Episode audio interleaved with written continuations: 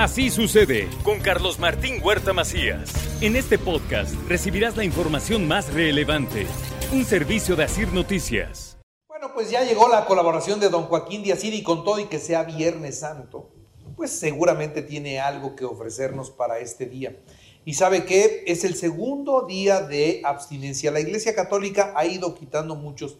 Antes, abstinencia de carne todos los viernes de cuaresma. Hoy solamente el miércoles de ceniza y el Viernes Santo. Hoy es Viernes Santo. Entonces, hoy vamos a escuchar la colaboración de don Joaquín, que como les digo, siempre tendrá algo que decir y algo que dejar de tarea hasta en un Viernes Santo. ¿Qué tal, Carlos Martín? ¿Cómo estás, Joaquín? Muy bien. Viernes Santo, descansando, rico.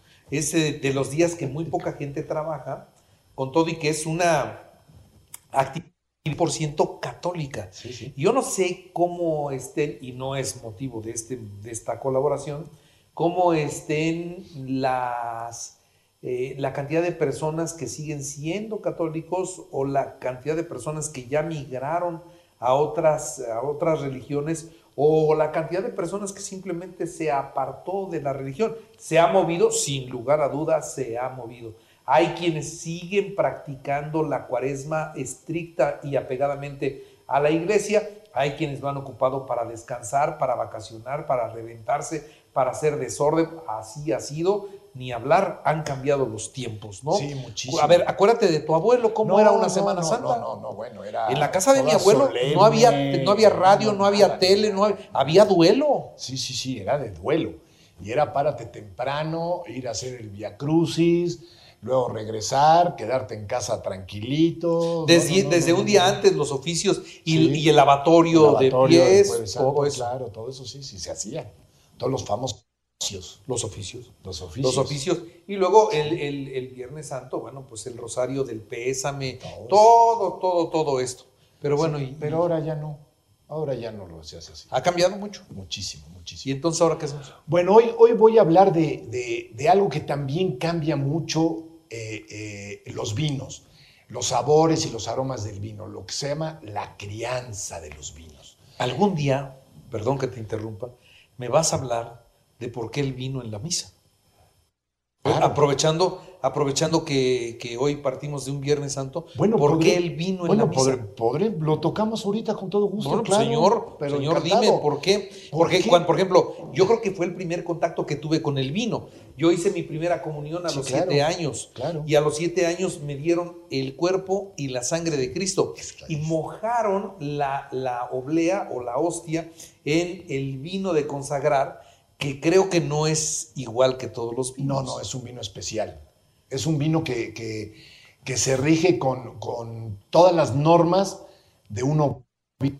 El obispo llega a, a controlar desde la cosecha, el proceso de vinificación, y es un vino generoso o encabezado. No es un vino tranquilo como sería el tinto, el rosado, el blanco. No. Es un vino al cual se le agrega aguardiente vínico para subirle el grado de alcohol y cortar la fermentación y dejar azúcar residual alta, porque si te acuerdas y si lo has probado los vinos de, de iglesia para consagrar, consagrar. eso, son dulcecitos, no son muy secos, llegan a tener cierto dulzor Tienen, tienen. y por eso lo hacen así. Es como si fuera Jerez. Es- el Jerez es un vino encabezado, un generoso. El por qué se hace esto en, en la religión católica, pues bueno, eso viene desde la última cena, cuando Jesús consagra el vino y el pan para despedirse de los apóstoles e irse ya a su calvario. Y de ahí quedó como tradición que el vino se convierta en sangre de Cristo, que en esta religión católica es sangre de Cristo o sangre de un Dios, y en otras religiones está prohibido, pero prohibido, vaya. Como son los musulmanes y todos ellos. No, no tocan el, el alcohol. No. Un relajo. No, no pueden. Su religión se los prohíbe. En cambio, la religión católica no. La religión católica, el alto, el culmen, pues, de, de la misa normal es precisamente la, La consagración. consagración. De que el vino, se, vino y el agua se conviertan en la sangre de Cristo y el pan en el cuerpo. Pues desde que Y de ahí dieron- queda como tradición. Desde que me dieron esa primera comunión, me supo ese día fuerte, pero me gustó. No, pues sí, se, se Nunca, nota. Se nunca nota que supe. te gustó. Nunca supe. se nota que te Nunca gustó. supe lo que me iba a suceder después. luego que la costumbre no la has perdido, igual que yo, ¿eh? A ver, dime un vino de consagrar. Porque ahora ya me dieron ganas de comprar uno para probarlo. Tienes el Eclesia, por ejemplo, que hace Casa Madero. Tienes Santa O sea, Cristina. las grandes etiquetas hacen vino de Hacen consagrar. vino de consagrar. Casa Madero hace la Eclesia. Que ojo con esto, papás, cuando van de, de, de compadritos de primera comunión, les dicen, hay que llevar un vino y llevan un vino común del que tomamos nosotros Ah, sí, para sí, comer. para- Error. El vino de consagrar es otro. Es diferente.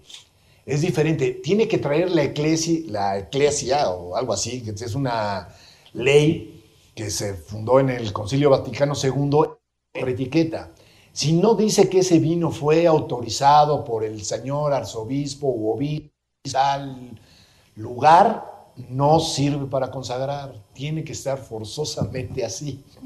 Si no, no sirve para consagrar. ¿sí? Entonces, cuando les pidan un vino, pues es un vino de consagrar, no van a llevar. Y lo vendes vino. en las vineterías En normal. cualquier vinatería se encuentra. Y casi la gran mayoría tiene, tiene, tienen esos vinos. Por ejemplo, la Cheto hace uno muy bueno que nunca llega a- al centro de México, se acaba en Ensenada. Tanto así. Sí, sí, sí, sí, sí, sí, sí. Madero tiene Eclesia, está el vino de consagrar de Domecq, está el Santa Cristina, o sea, hay varios, hay varios, hay varios vinos. La gran mayoría son blancos, pero por ejemplo el Santa Cristina es rosado y es un vino navarro para consagrar.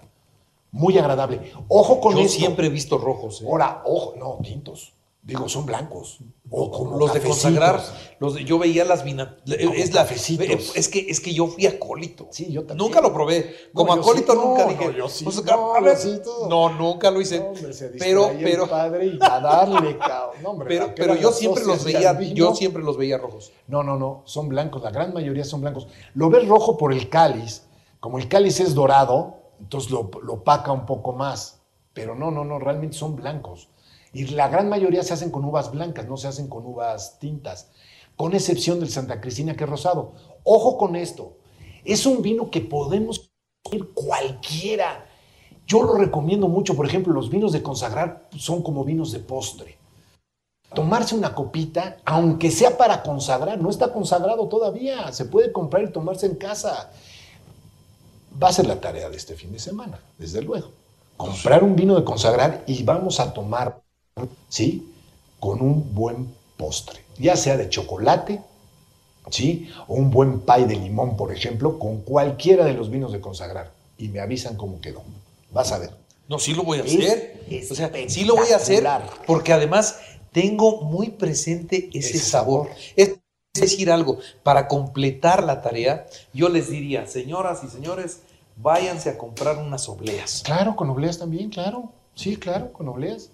Y no es sacrilegio, ni pecado, ni nada, ¿eh? Nada. Es un vino normal. Que este, mientras no esté consagrado, pues lo puede consumir cualquiera. Cualquiera.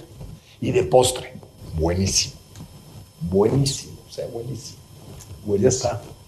Ya se armó. Ya se armó el Te, Viernes Santo. te- te- te- te corregí el rumbo, te No, llevé por otro camino, bien, pero quedó sabes bien. que es sorprendente todo lo que sabes Quedó del bien. vino. Ah, o sea, yo dije, hijo, a ver si no lo meto en problemas. No, no, nada, no. No, al contrario. Yo encantado.